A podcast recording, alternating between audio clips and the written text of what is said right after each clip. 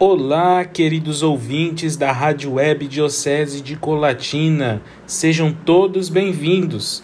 Queremos saudar a você que nos acompanha também na Rádio Vox e na Rádio PRL. Desde já, é um prazer para nós também termos a sua presença, termos a sua audiência. Eu sou o seminarista Davi e estou no meu primeiro ano da filosofia. E juntamente com o seminarista Fernando, do segundo ano de filosofia, nós vamos juntos hoje apresentar o programa Vem e Segue-me. A Rádio Web Diocese de Colatina apresenta um programa de fé e vocação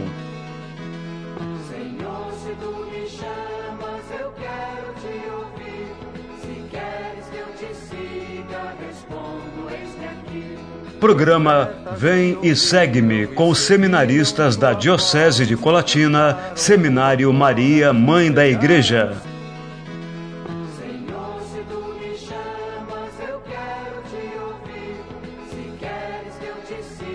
Muito bem, meus queridos ouvintes. Estamos chegando agora no mês de dezembro, já se aproximando o fim do ano, mas você sabia que para nós católicos o ano na verdade ele está apenas começando? A esse ano a qual está se iniciando, nós chamamos de ano litúrgico. Meus queridos, chama-se ano litúrgico o período de 12 meses em que a igreja celebra todos os feitos salvíficos operados por Deus em Jesus Cristo. Ou seja, através do ciclo anual, a igreja comemora o mistério de Cristo, desde a sua encarnação, qual é o tempo que nós estamos vivendo agora, o advento, até o dia de Pentecostes, ou seja, a espera da vinda do Senhor, do Espírito Santo do Senhor. Mas, sobre este assunto tão específico, nós já fizemos um programa em nossa rádio no ano passado. Então, para poder complementar e nos ajudar a entender um pouco mais sobre isso, sobre a liturgia, o seminarista Vinícius, do terceiro ano da filosofia, fez um artigo falando um pouco sobre a liturgia. Então eu gostaria de chamá-lo aqui para poder falar para nós um pouco sobre esse artigo que ele escreveu. Vinícius, conte-nos um pouco mais sobre o que você escreveu. Olá, Davi, Fernando, queridos ouvintes da Rádio Web Diocese de Colatina, da PRL, da Rádio Vox. É um prazer estar com vocês nesse, nesse programa para compartilhar um pouco sobre a liturgia. É uma área no qual eu sou muito apaixonado e, claro, na liturgia está centrado a vida do cristão. E por isso, então, compartilho um pouco desse artigo sobre o tempo na, liturgia e o sentido da vida. E aí então nós podemos dizer assim que a liturgia ela está sempre ligada à fé. A fé daqueles que creem, daqueles que se expressam em um rito, em palavras, em gestos. Ou seja, a liturgia está em todo cristão que participa ativamente das celebrações, pois é por meio delas que ele vai demonstrar então aquilo que ele crê. Por meio, né, como eu disse, e lá na Sacrosanto Contílio, no número 7 vai dizer isso, por meio das palavras, dos gestos, aonde então Deus vai manifestar dentro da liturgia por meio daqueles que ele envia. E aí, por mais né, que esses mistérios sejam invisíveis, a liturgia ela vai mostrar essa presença de Deus visível no meio do, do homem, no meio da sociedade. Ou seja, ela possui essa potencialidade de mostrar aquilo que é invisível aos olhos humanos, mas mostrar numa realidade concreta. E aí então, o homem, para celebrar esta liturgia, ele tem que se organizar, ele tem que se encontrar dentro de um tempo. Mas que muitas vezes nós somente nos organizamos e pensamos no nosso tempo, né? no nosso tempo do relógio, que é o tempo cronos, que nós vamos dizer. Mas nós esquecemos muitas vezes de entender e compreender o sentido do tempo de Deus, que é o Kairos. E aí então, o tempo humano, o tempo cronológico, ele começou a ser medido a partir dos fenômenos naturais, né? Por exemplo, a partir das, da posição do Sol, das fases da Lua, é, aonde foi favorecendo a construção de instrumentos, né? Para é, se localizar no tempo, para se encontrar no tempo, como a ampulheta, o relógio, o próprio calendário. Ou seja, aonde assim foi tendo a sucessão de dias, de meses, de anos, é, aonde aí um, uma, um momento cronológico, uma história cronológica. E aí então, né, vem a partir lá dos gregos, se a gente for resgatar um pouco, né, da história da filosofia, da história em si, aonde o Deus crono, né, nos permite que o tempo humano é também cronológico, isto é, um tempo quantitativo. O tempo cronológico a gente vai somando, a gente tem quantidade. E aí então a gente vai entrar em contrapartida com o tempo kairos, como nós falamos, com o tempo da graça, o tempo de Deus, né? É o tempo propício, como vai nos dizer a Sagrada Escritura. E aí então é o Salmo, ou melhor, né, é, na, na carta de 2 Pedro 3,8 vai dizer assim: Para o Senhor, um dia são como mil anos, e mil anos são como um dia. Olha só, né? É uma é, interpretação que a gente não consegue compreender, contraditória, vamos dizer assim. Mas exatamente para mostrar isso, olha só, é, um dia não é 24 horas como nós pensamos, mas para o Senhor pode ser mil anos. E mil anos, talvez na nossa mente, né, um século, a gente pode dizer, ou mais, a gente pode dizer, talvez, nossa, é um período longo, mas para Deus é apenas um dia. Ou seja, é o tempo oportuno. Por quê? É, ainda como disse Santo Agostinho, né?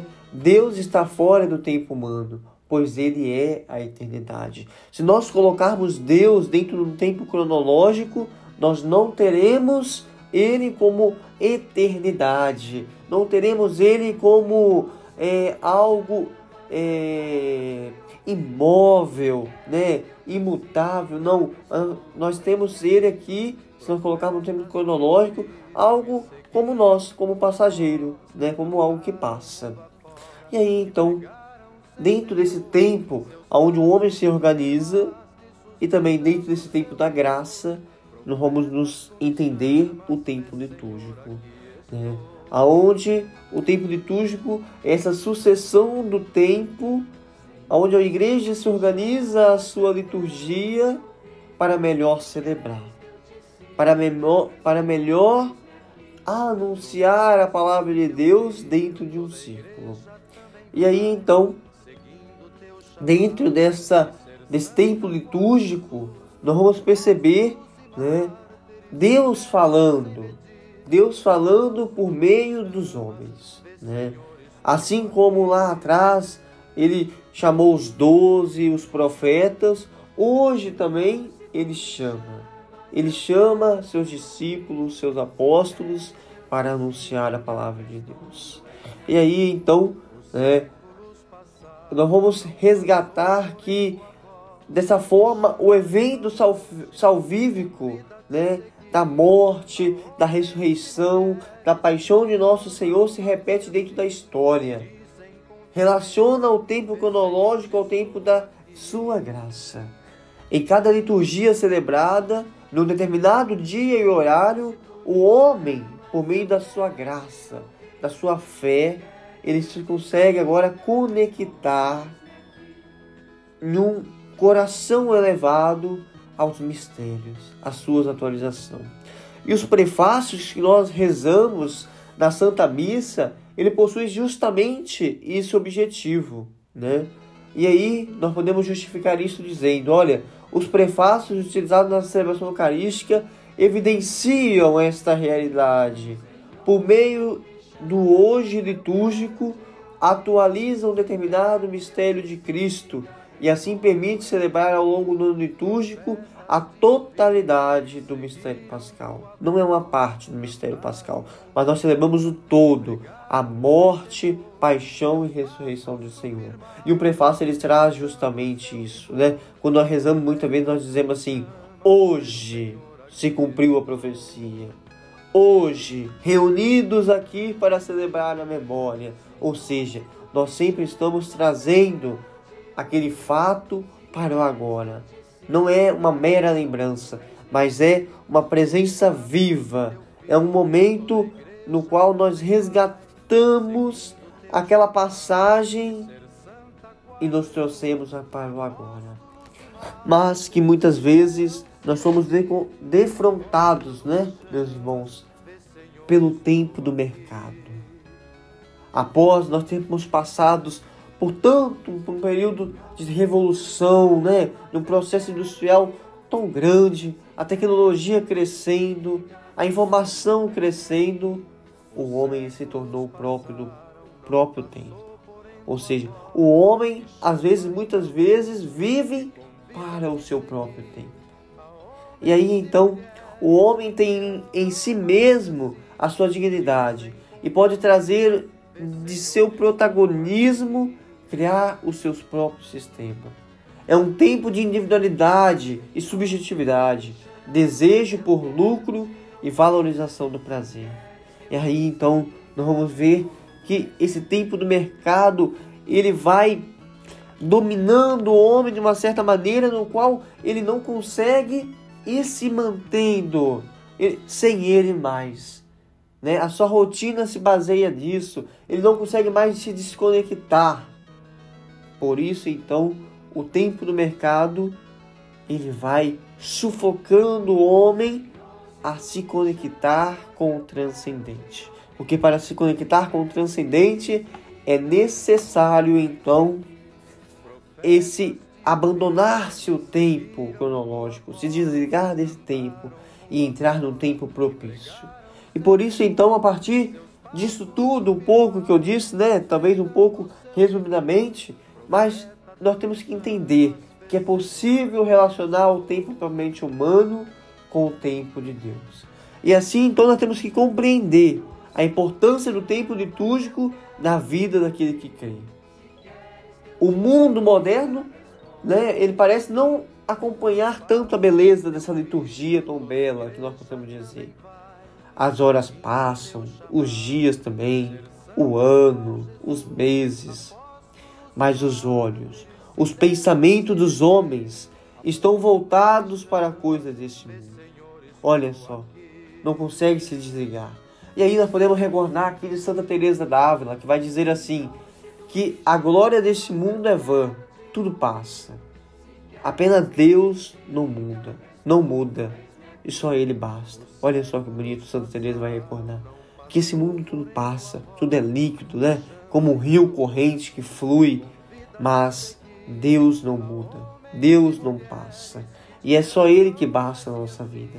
E é nessa ideia que entendemos que o homem deve estar sempre em consonância com o tempo litúrgico, pois Cristo, tesouro eterno e imutável do Pai, revela nele os seus mistérios duradouros, fonte e sentido de vida e salvação para todos nós.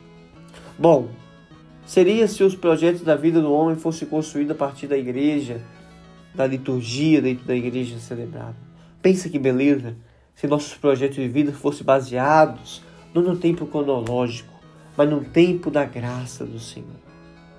Especialmente como aparece na oração pós-comunhão, cujo objetivo é direcionar o homem para a vivência do mistério celebrado, ou seja, aquela oração pós-comunhão sempre vai nos direcionar para nós nos programar, vamos dizer assim, para nos preparar a viver o mistério, para viver né, uma vida preparando a sua vida com base naquilo que nós celebramos. E por isso, então, para finalizar, eu cito um ponto. Muitas vezes nós, repito, não conseguimos desligar do tempo cronológico. E aí nós vamos vendo isso aonde? Nas celebrações, nas missas. Quando nós vamos para missas, para celebrações, que nós fica 24 horas olhando para o relógio, nossa, que homilia demorada, nossa, que missa demorada.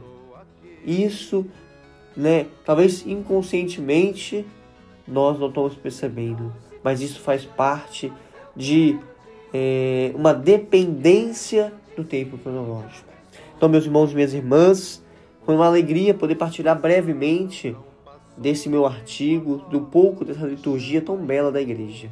E que nós possamos sempre entrar, conseguir desligar e entrar nesse clima do tempo da graça e ouvir. Às vezes devemos fechar os ouvidos para vozes do mundo, para o tempo, e entrar na intimidade. Abrir os nossos ouvidos, abrir a nossa boca para escutarmos e falarmos com o Senhor, que se deu no mistério da sua paixão, da sua ressurreição por cada um de nós. Um forte abraço a todos. Muito bem, meu irmão. Muito obrigado, Vinícius, pela sua contribuição, pela sua colaboração né? Parabéns também pelo seu texto, pelo seu artigo. Né? Isso é muito importante.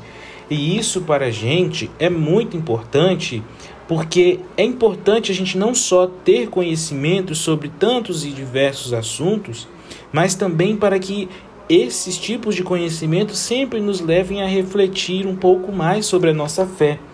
E com isso, nós também podemos nos perguntar: mas então, o que é que eu preciso para seguir a Deus de uma maneira mais completa, para que eu possa entender um pouco mais de tantos significados que a igreja traz, traz significados bonitos, significados belos? Como então que eu faço para poder seguir a Cristo de uma maneira mais intensa, de uma maneira um pouco melhor, né?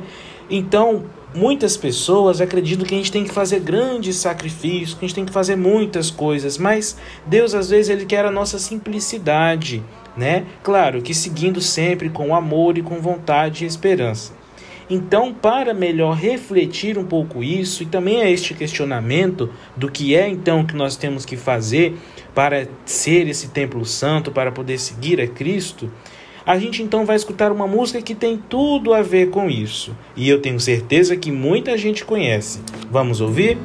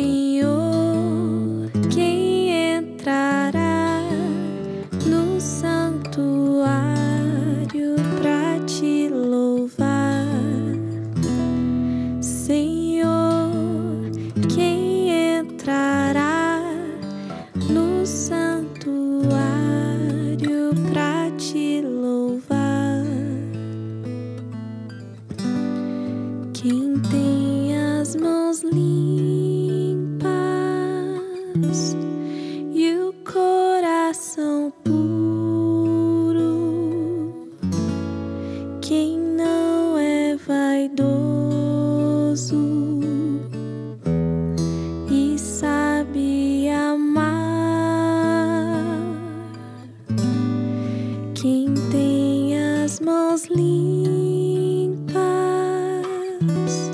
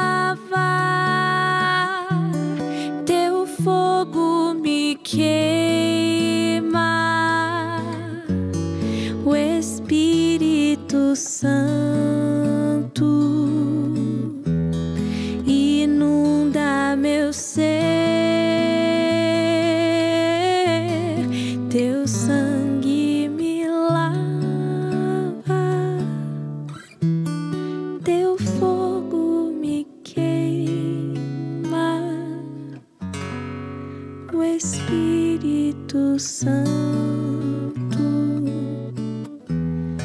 inunda meu ser.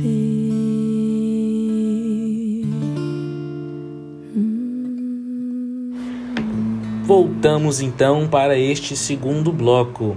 E meus irmãos, olha, nós não poderíamos de falar de Nossa Senhora, ela que sempre nos acompanha, ela que sempre também é o modelo de vocação para qualquer um que queira seguir a Cristo.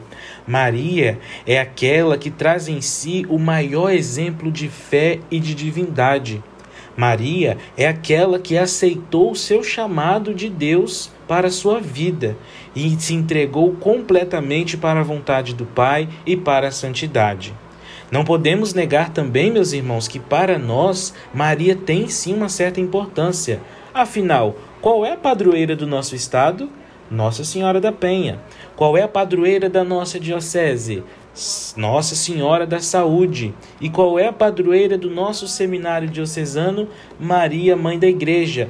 Qual é a padroeira do nosso propedêutico? Maria, Mãe dos Pobres. Maria é aquela que sempre se faz presente no caminho da salvação de Jesus.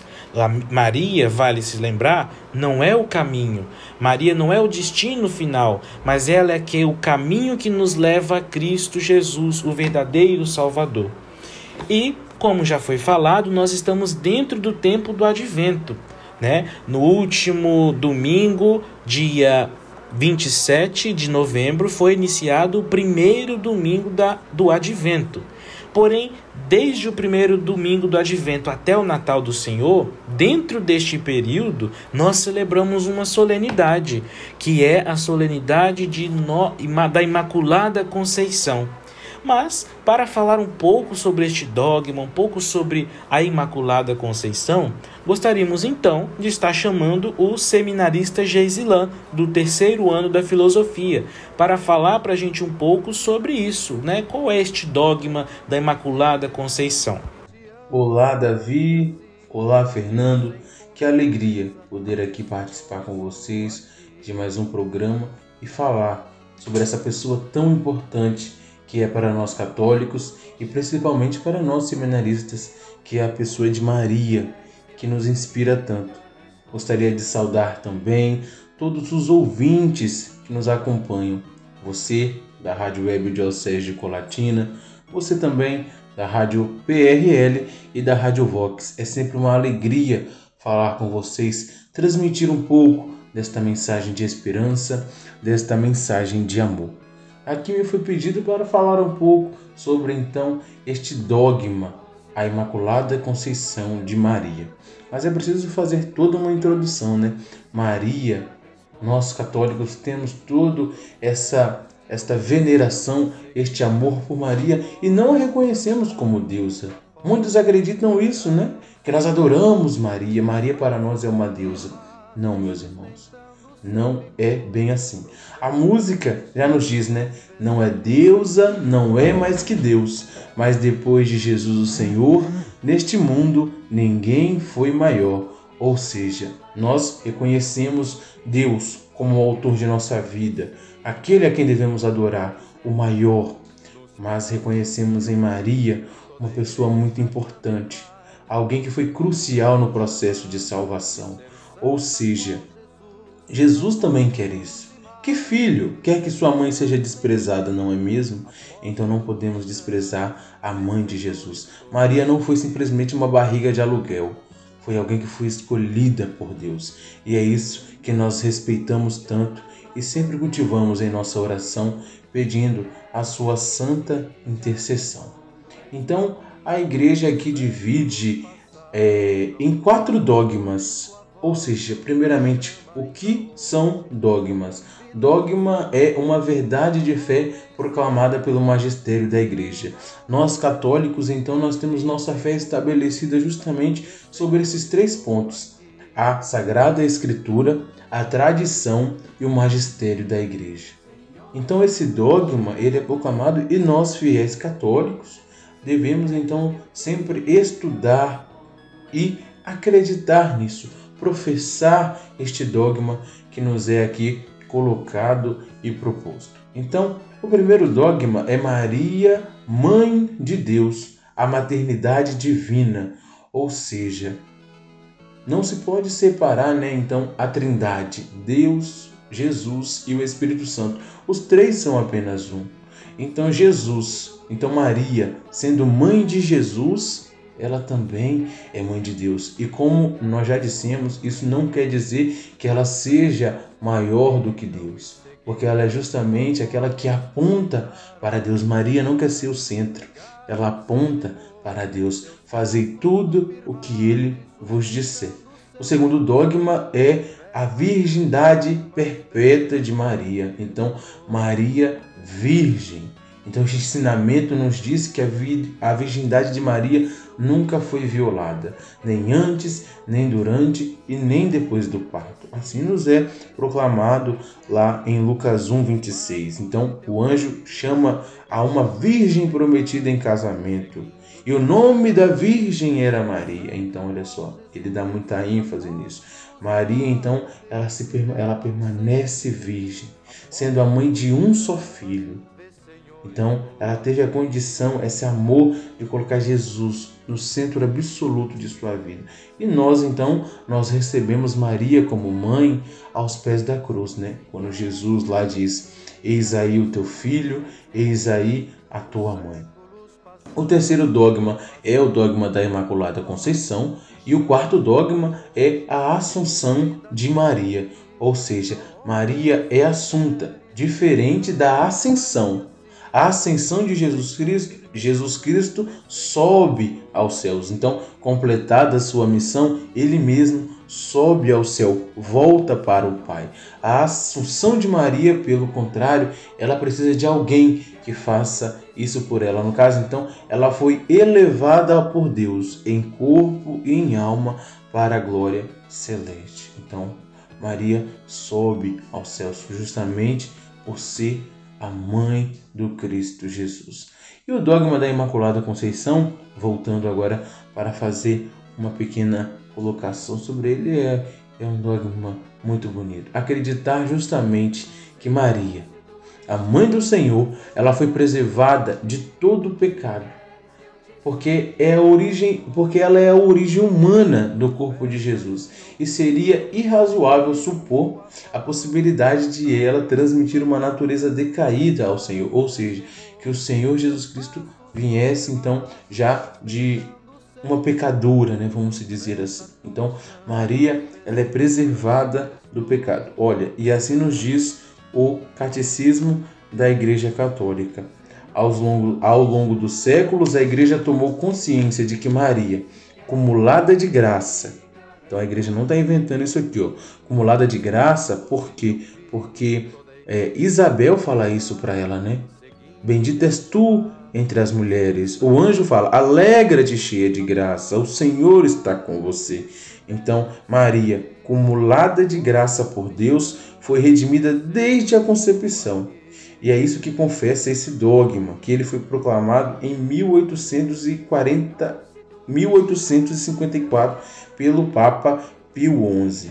E aí ele cita: A Beatíssima Virgem Maria, no primeiro instante de sua conceição, por singular graça e privilégio de Deus Onipotente, em vista dos méritos de Jesus Cristo, Salvador do gênero humano, foi preservada imune de toda mancha do pecado original. Por isso, meus irmãos e minhas irmãs, acreditamos que Maria é então imaculada, ou seja, ela foi preservada de todo pecado para então ser a mãe de nosso Senhor. E por isso hoje nós podemos contar com uma mãe que está no céu e intercede por nós. É isso que nós rezamos na oração da Ave Maria, né? Rogai por nós, pecadores, agora e na hora de nossa morte. Então, que possamos sempre pedir a intercessão da Mãe de Jesus sobre nossa vida. Que ela nos abençoe e nos guarde sempre. Amém. Muito obrigado, Gesilan, pela sua colaboração, pela sua dedicação, pela sua inteligência, por estar compartilhando também um conhecimento conosco. Isso para nós e também para quem nos acompanha é muito importante, porque à medida que nós vamos conhecendo um pouco mais sobre Nossa Senhora, mais perto de Jesus nós estamos. Afinal, quem está perto de Maria nunca está longe de Jesus. Então, Geisila, muito obrigado pela sua contribuição, por ter nos explicado, deixado um pouco mais claro sobre este dogma da Imaculada Conceição. Então, meus irmãos, vocês que nos acompanham, para que nós possamos interiorizar tudo isso que nós escutamos, para que a gente então possa ir cada vez mais nos entregando ao projeto de salvação de Deus, assim como Maria, este exemplo de vocação Vamos então ouvir uma música de Nossa Senhora que vai também nos fazer refletir, cantar, rezar, para que cada vez mais nós possamos nos deixar e nos entregar a este projeto de Deus, a qual Deus tem um projeto, uma vocação para todos nós.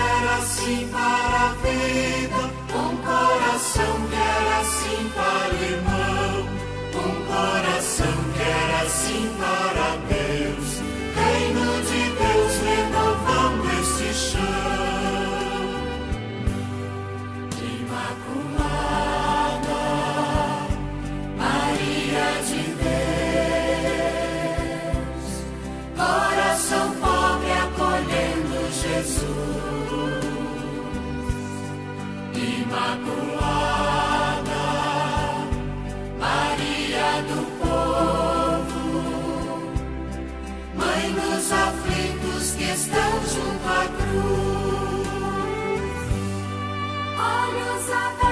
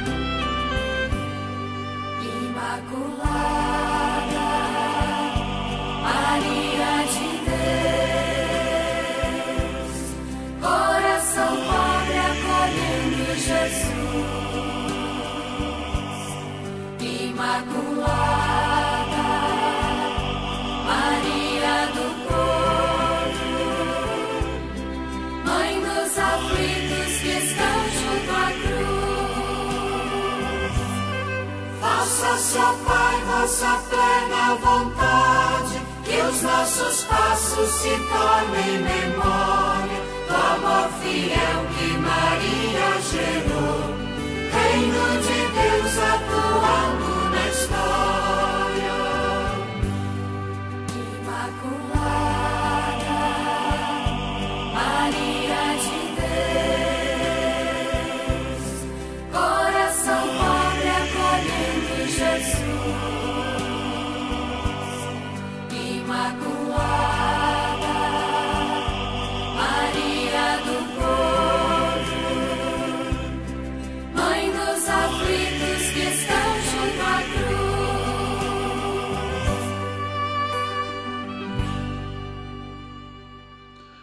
Diante de tudo que ocorreu na cidade de Aracruz, em Coqueiral, onde duas escolas foram invadidas e vidas de professores e de uma aluna foi ceifada, O Seminário Maria, Mãe da Igreja, neste sábado, quer prestar a sua homenagem a todas as vítimas dessa tragédia.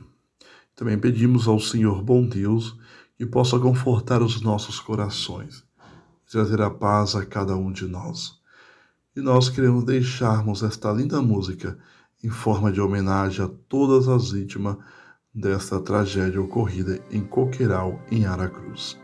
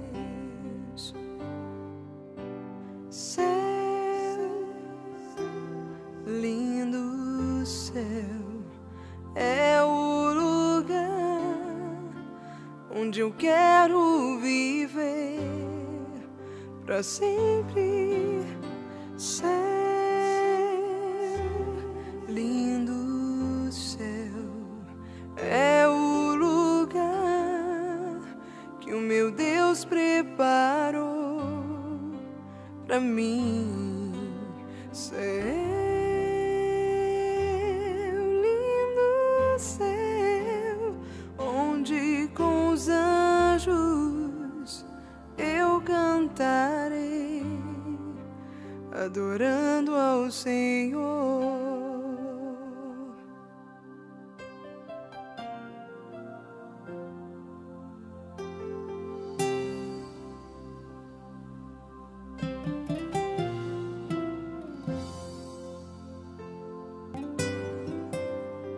Por sobre as nuvens existe um lindo céu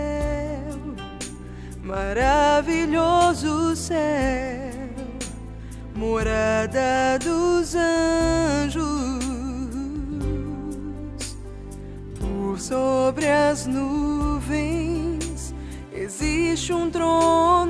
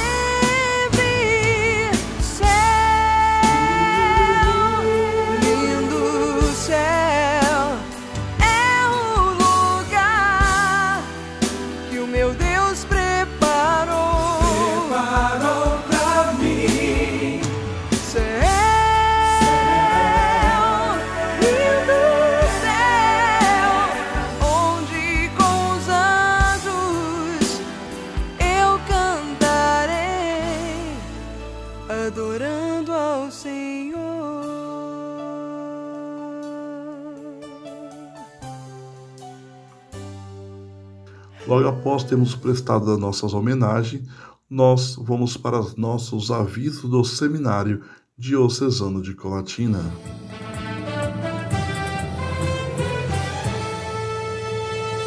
Programa Vem e Segue-me. Acompanhe agora as notícias do Seminário Maria, Mãe da Igreja. Queremos comunicar a todos associados dos amigos do seminário do encontro que iria ocorrer hoje, neste sábado, no Santuário Nossa Senhora da Saúde, foi cancelado devido às chuvas que caem em nosso estado. Também nós queremos comunicarmos as festas dos padroeiros de nossas paróquias, como da paróquia Nossa Senhora da Conceição em Linhares e Nossa Senhora da Conceição em Coqueiral, em Aracruz.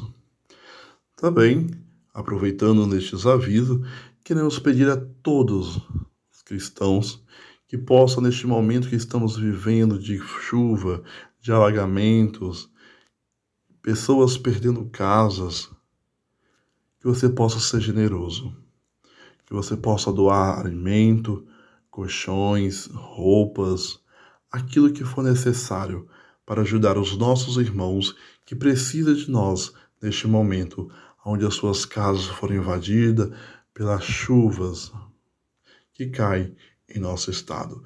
Seja generoso, procure um ponto de apoio nas nossas comunidades e leve a sua doação. Ajude o irmão que sofre.